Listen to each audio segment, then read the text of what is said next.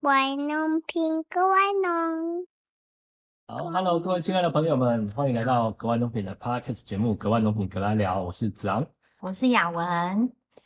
那我们今天要聊的是，也许在某一些人心里有一些小小的创业梦想，可是同时又很纠结的问题，叫做为什么要创业？好好上班不行吗？后面这句话应该是很多家长心里的话，这样子。那本集欢迎看不惯小孩创业的家长在我们下面留言，留下您的想法。那我们会来深入讨论一下，创业跟当个上班族有什么不一样呢？对，我们这一集会讨论它的几个不同的地方，包含从。呃，时间的自由啦，或者是钱多钱少啊，然后压力大不大，然后或者家人朋友怎么看，来讨论一下创业跟上班有什么不一样。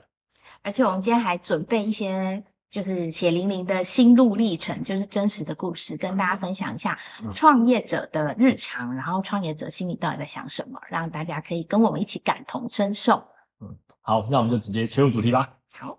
那首先，我们来讨论一下时间的分配跟自由度的问题啊。就是很多人想创业，其实就是想说，哎，我可以工作自由，我可以自己当老大，我想要上班就打卡，我我我我不要上班，我就我就我就出去嘛，想什么时候工作就什么时候工作。可是实际上，这样的想象跟跟现实是有蛮大的落差。实际上，真的真的会有这么自由吗？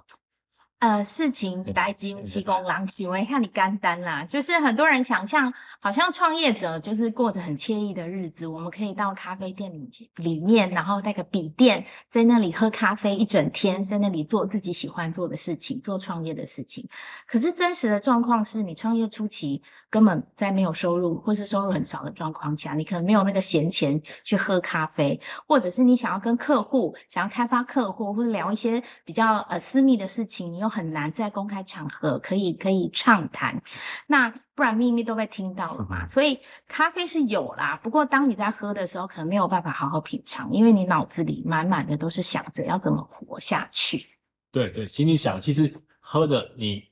你下班的时候喝的是咖啡，可是上班的时候喝的其实是咖啡因，重点是咖啡因。对，重点是让你清醒的那个咖啡因。所以我们创业追求的其实是效率，不是那个氛围。然后关于工时这个问题，我我觉得印象我很深刻一件事情，就是我们刚开始要创业的时候，呃，那个时候生态率啊，就是公平贸易咖啡的生态率的宛如董事长，他有同他有提醒我们，他说，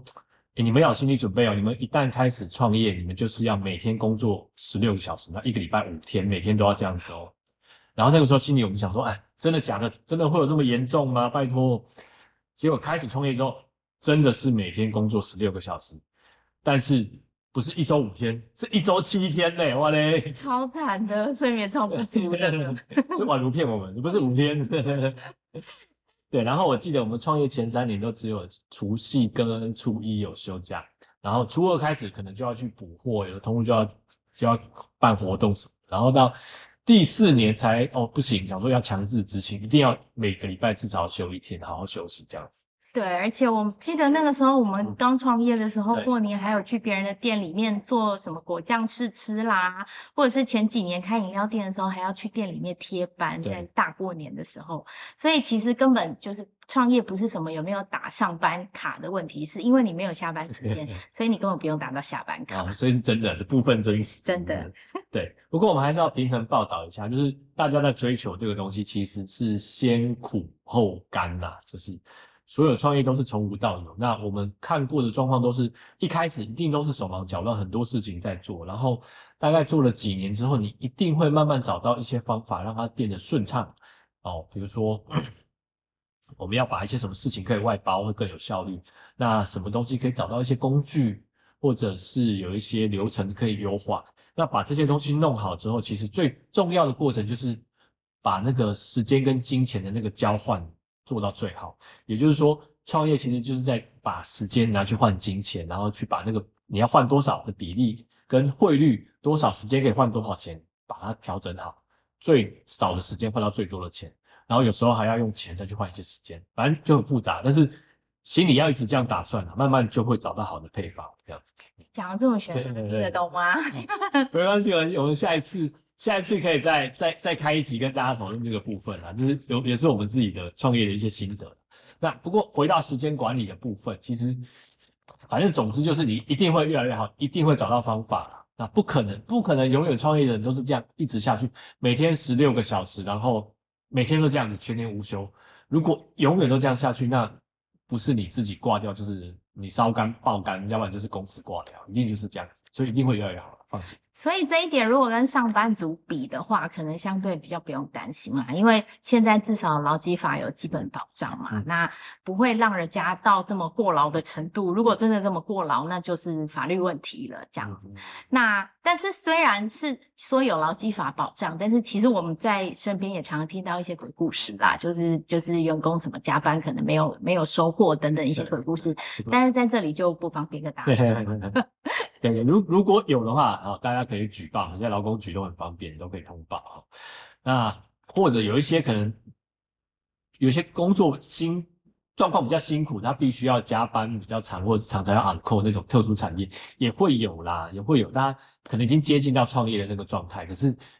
应该也是会收入比较多一些，跟一般上班族比还是比起来是高压力或高工时，但是好的收入这样子，大家大概可以想到是哪些产业，那嗯这些状况大家应该都可以理解了，对。对，应该啦。那如果是一般就是我们讲朝九晚五的上班族的话，通常下班就是下班了。那下班之后就是自己的小确幸啦，比如说你想要跟朋友去吃吃饭啦、聚餐啦，或是自己要进修啦，或是只是纯粹放空陪伴家人，都是一个很棒的选择哦。嗯，没有错。好，接下来我们聊什么呢？好，我们接下来聊聊看钱的部分，嗯嗯嗯。就是大家觉得，哎、自己创业赚的钱就是自己的，就不是老板的，好像可以达到财富自由，但就子昂我们财富自由了吗没有没有，我要抖我要抖。对 对，所以子昂来分享一下我们创业前几年的状况。对，其实其实创业你不可能一旦创业就就开始赚大钱了。如果这样大家都要去嘛，它一定会有一个一个一个阵痛期，所以一开始其实前几年都不是很稳定的。如果以我们为例的话，我们自己大概前三年都财务压力都很大，就是会有焦虑，因为营业额高高低低啊，可能季节性可能有开发，因为一开始业绩量很少，所以一一个变动多一个客户少一个客户就会变动很大。但是你的固定支出还是在付啊，然后可能有时候还有有一些意外，因为不是很聪明，不会议价干嘛，就会买错东西，找错厂商，就会有一些意外的支出。所以前三年的时候真的很痛苦。对嗯嗯，所以如果是在收入的部分跟上班族比较起来，就是有相对有每个月稳定的薪水的比较的话，就是当然呃，如果你每个月都有固定的薪水进来，心理的状态当然会比较安心。那如果你要呃分配一些将所得分配一些支出，比如说房贷啦、学贷啦、做投资规划啦等等，相对的就是当然是有稳定的收入，才比较可能做比较呃通盘的规划这样子。对，没有错，没有错。那如果是上班族，上班族可能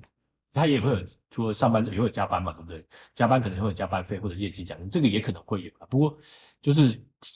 这个都是就是有劳动才有的。那创业的话，就是要去熬那个时间，然后过了就会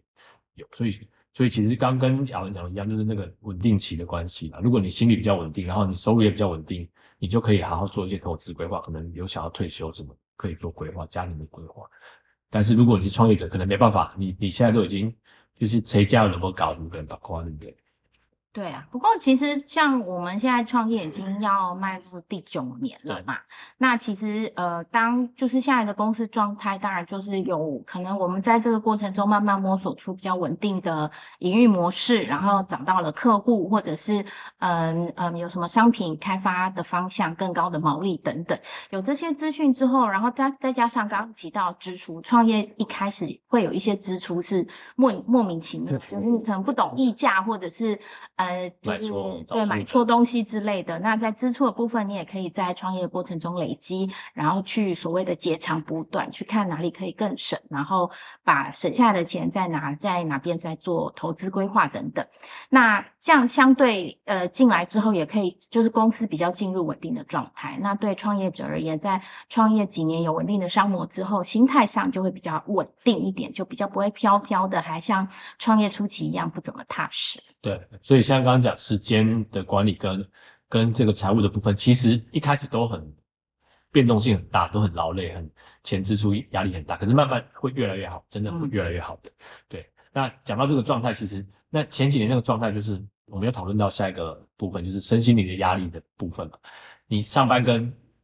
创业到底身心灵压力有什么不一样？嗯，对其实就我们来看，真的蛮大的差异。因为创业它是没有休息，就是没有所谓上班下班的，就像刚刚讲的一样，你根本不用打卡，因为没有上班下班嘛。但是每一个时间你都要去担心很多的事情，然后包含那个事情是不分，比如说财务的压力，或者是人事管理也要处理嘛，或者是厂商，然后同业的竞争，就是很多压力，他。没有办法说你分部门啊，我只我是业务部，其他事情我不管；我是财务部，其他事情我不管。你在上班的时候可以这样，可是你创业的时候，每一个东西你都要会处理，就是各种不管你擅长或你不擅长的问题，你全部要处理，就要面对。不管你，因为你就是老板嘛，然后而且这些事情都一定会有时间压力，通常都很急迫，你马上就要处理。所以这个就是上班，我觉得上班跟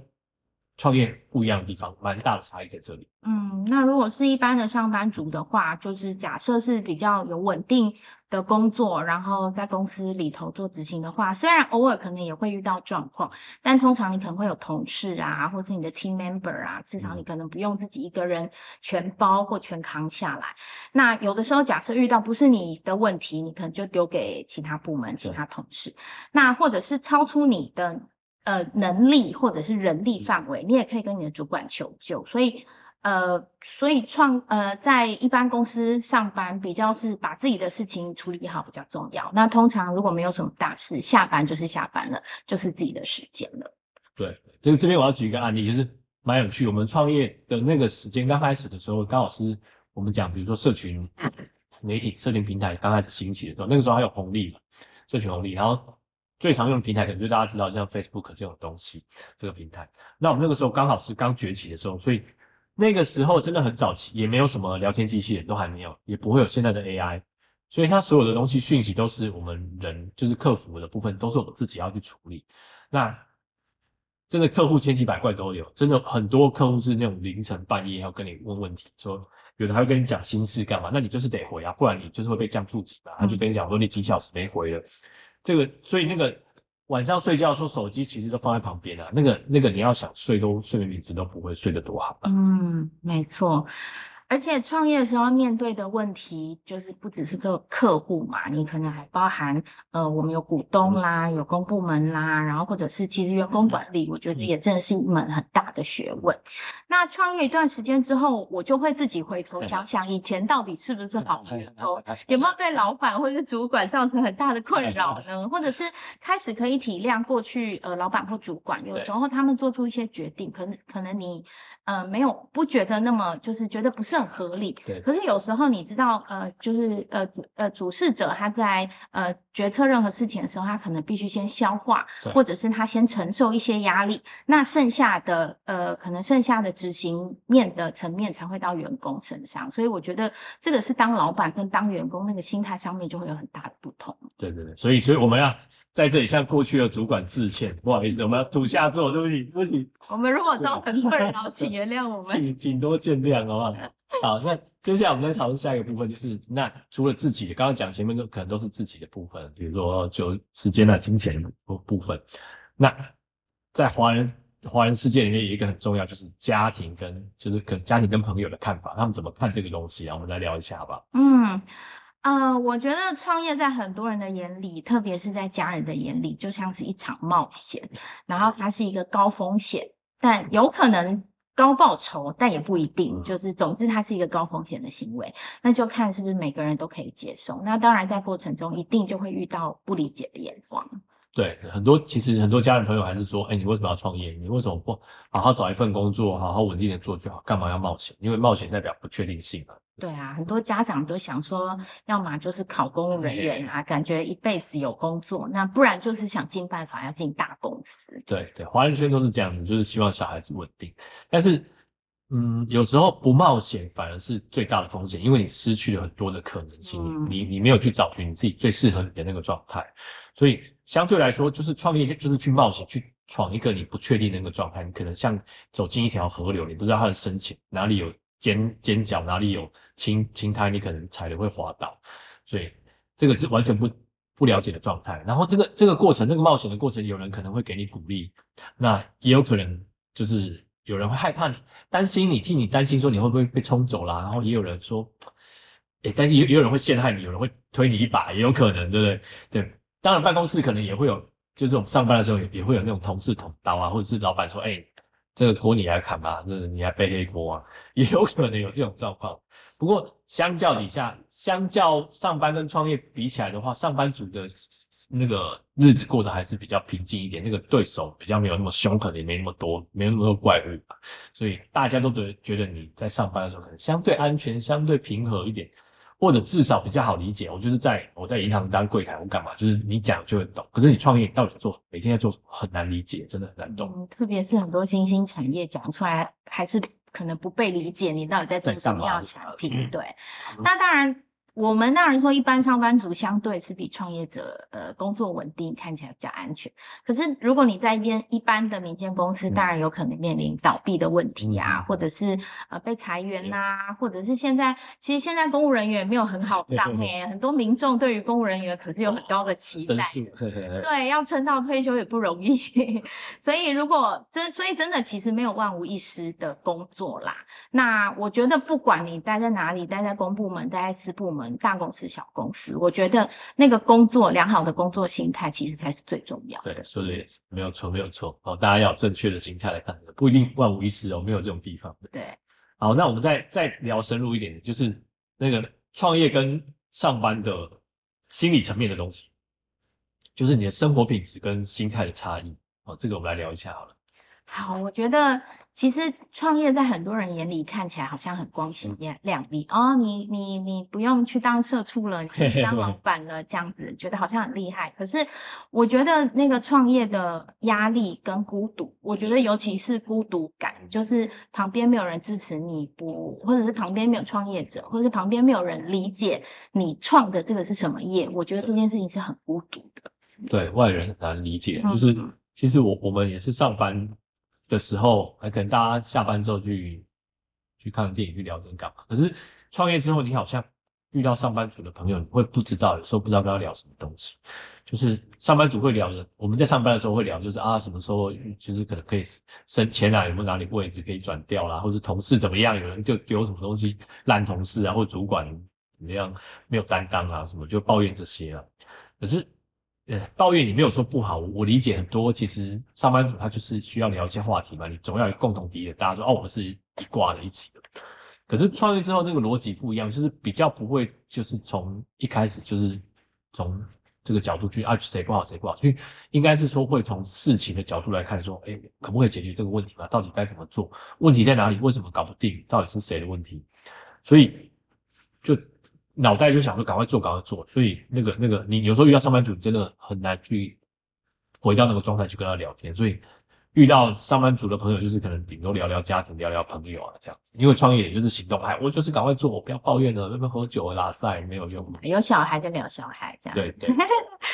对，所以这其实也是创创业的后遗症啦，就是因为我们的思考模式不太一样，就是我们想想的跟关心的事情其实不太一样了，所以我们的交友圈其实也会跟着改变。那大家应该有听过呃一个数字，这个数字是来自于那个经济部的，呃经济部那边有个统计，就是创业第一年倒闭的几率是百分之九十哦，所以呢，那这这剩下十。呃，百分之十没有倒闭，又会在五年内有百分之九十又会再倒闭，所以也就是说，能撑过五年的创业家只有百分之一。所以这个回应到我们前面讲的那个创业，其实真的是高风险，但不一定是高报酬的选择啦。然后这样子的选择也不是每个人都可以承受的。所以，呃，因为我们拥有这样的心态，再加上跟一般的上班族所就是关心的事情比较不一样，所以慢慢的，我们身边的朋友就会比较像是同样有在创业的人，我们比较能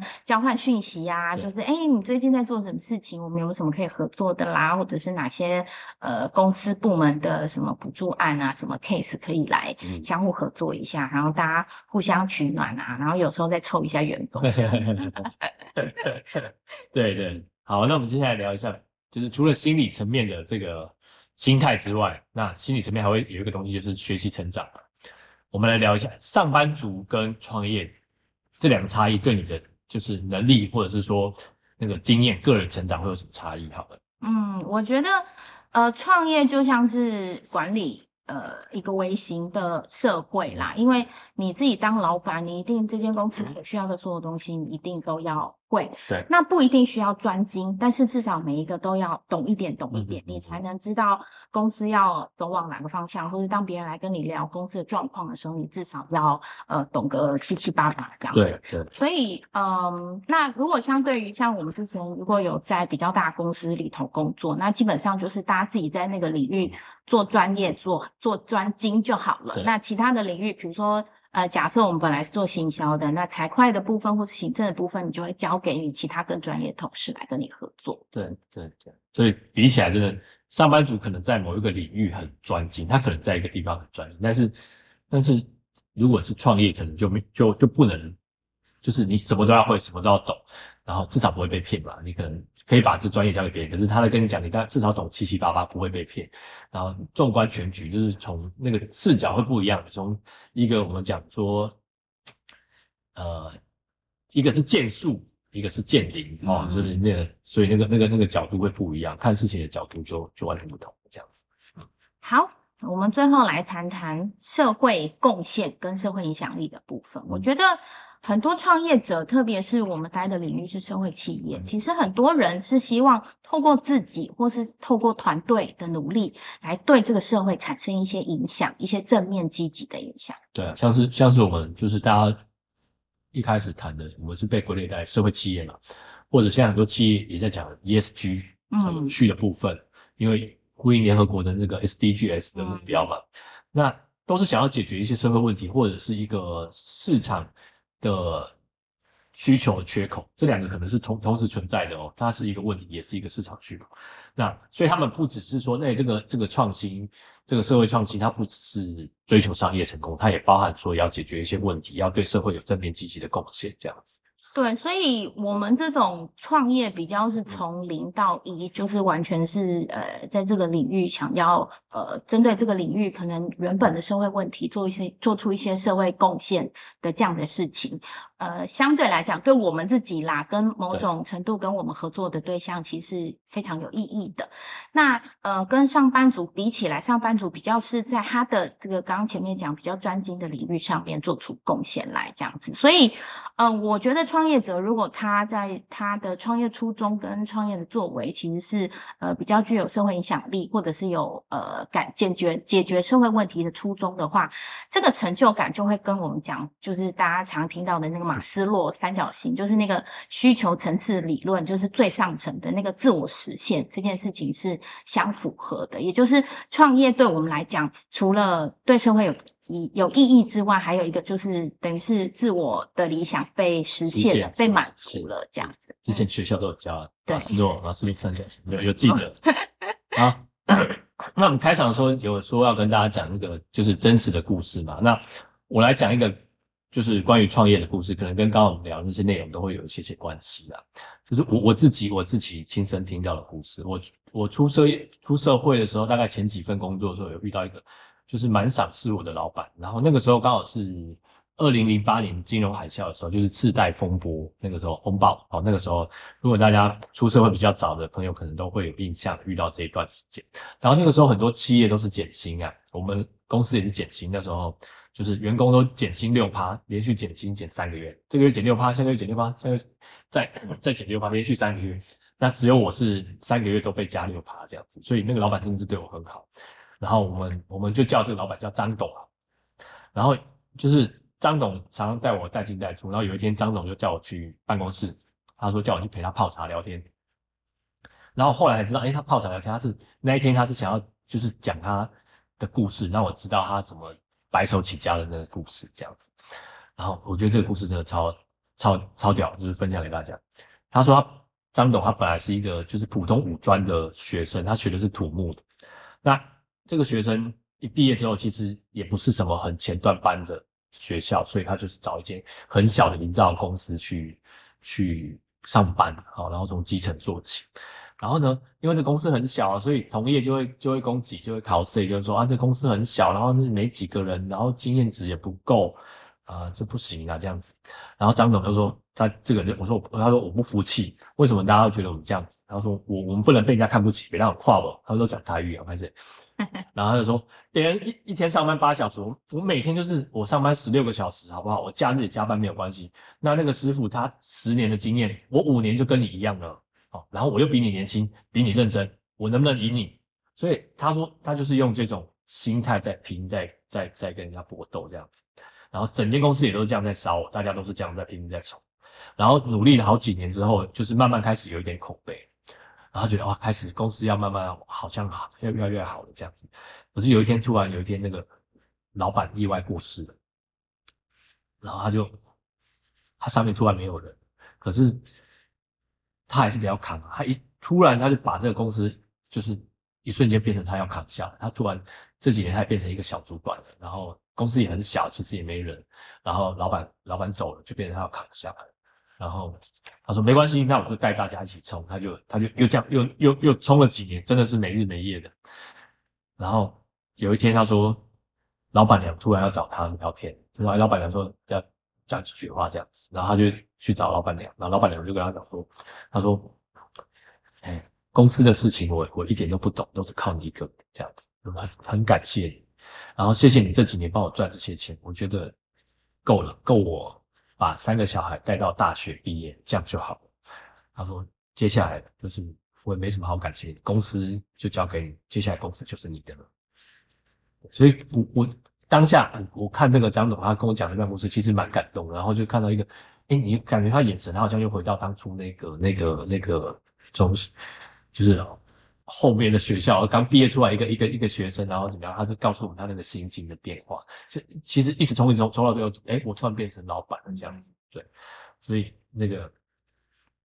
这个故事也给我们很多启发啦。然后今天也送给大家，就是那个那个过程跟大家可以听到我们刚刚讲，比如说时间的部分，然后每日每夜的每天工作十六个小时，然后可能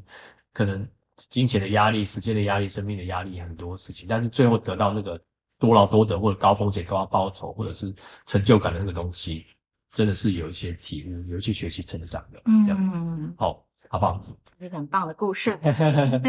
送给大家。那呃，那我们来统整一下哈，就是前面有跟大家分享，包含这个故事都在讲说那个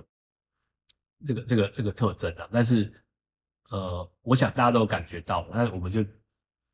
大家体会一下这样子，好不好？对，其实就是。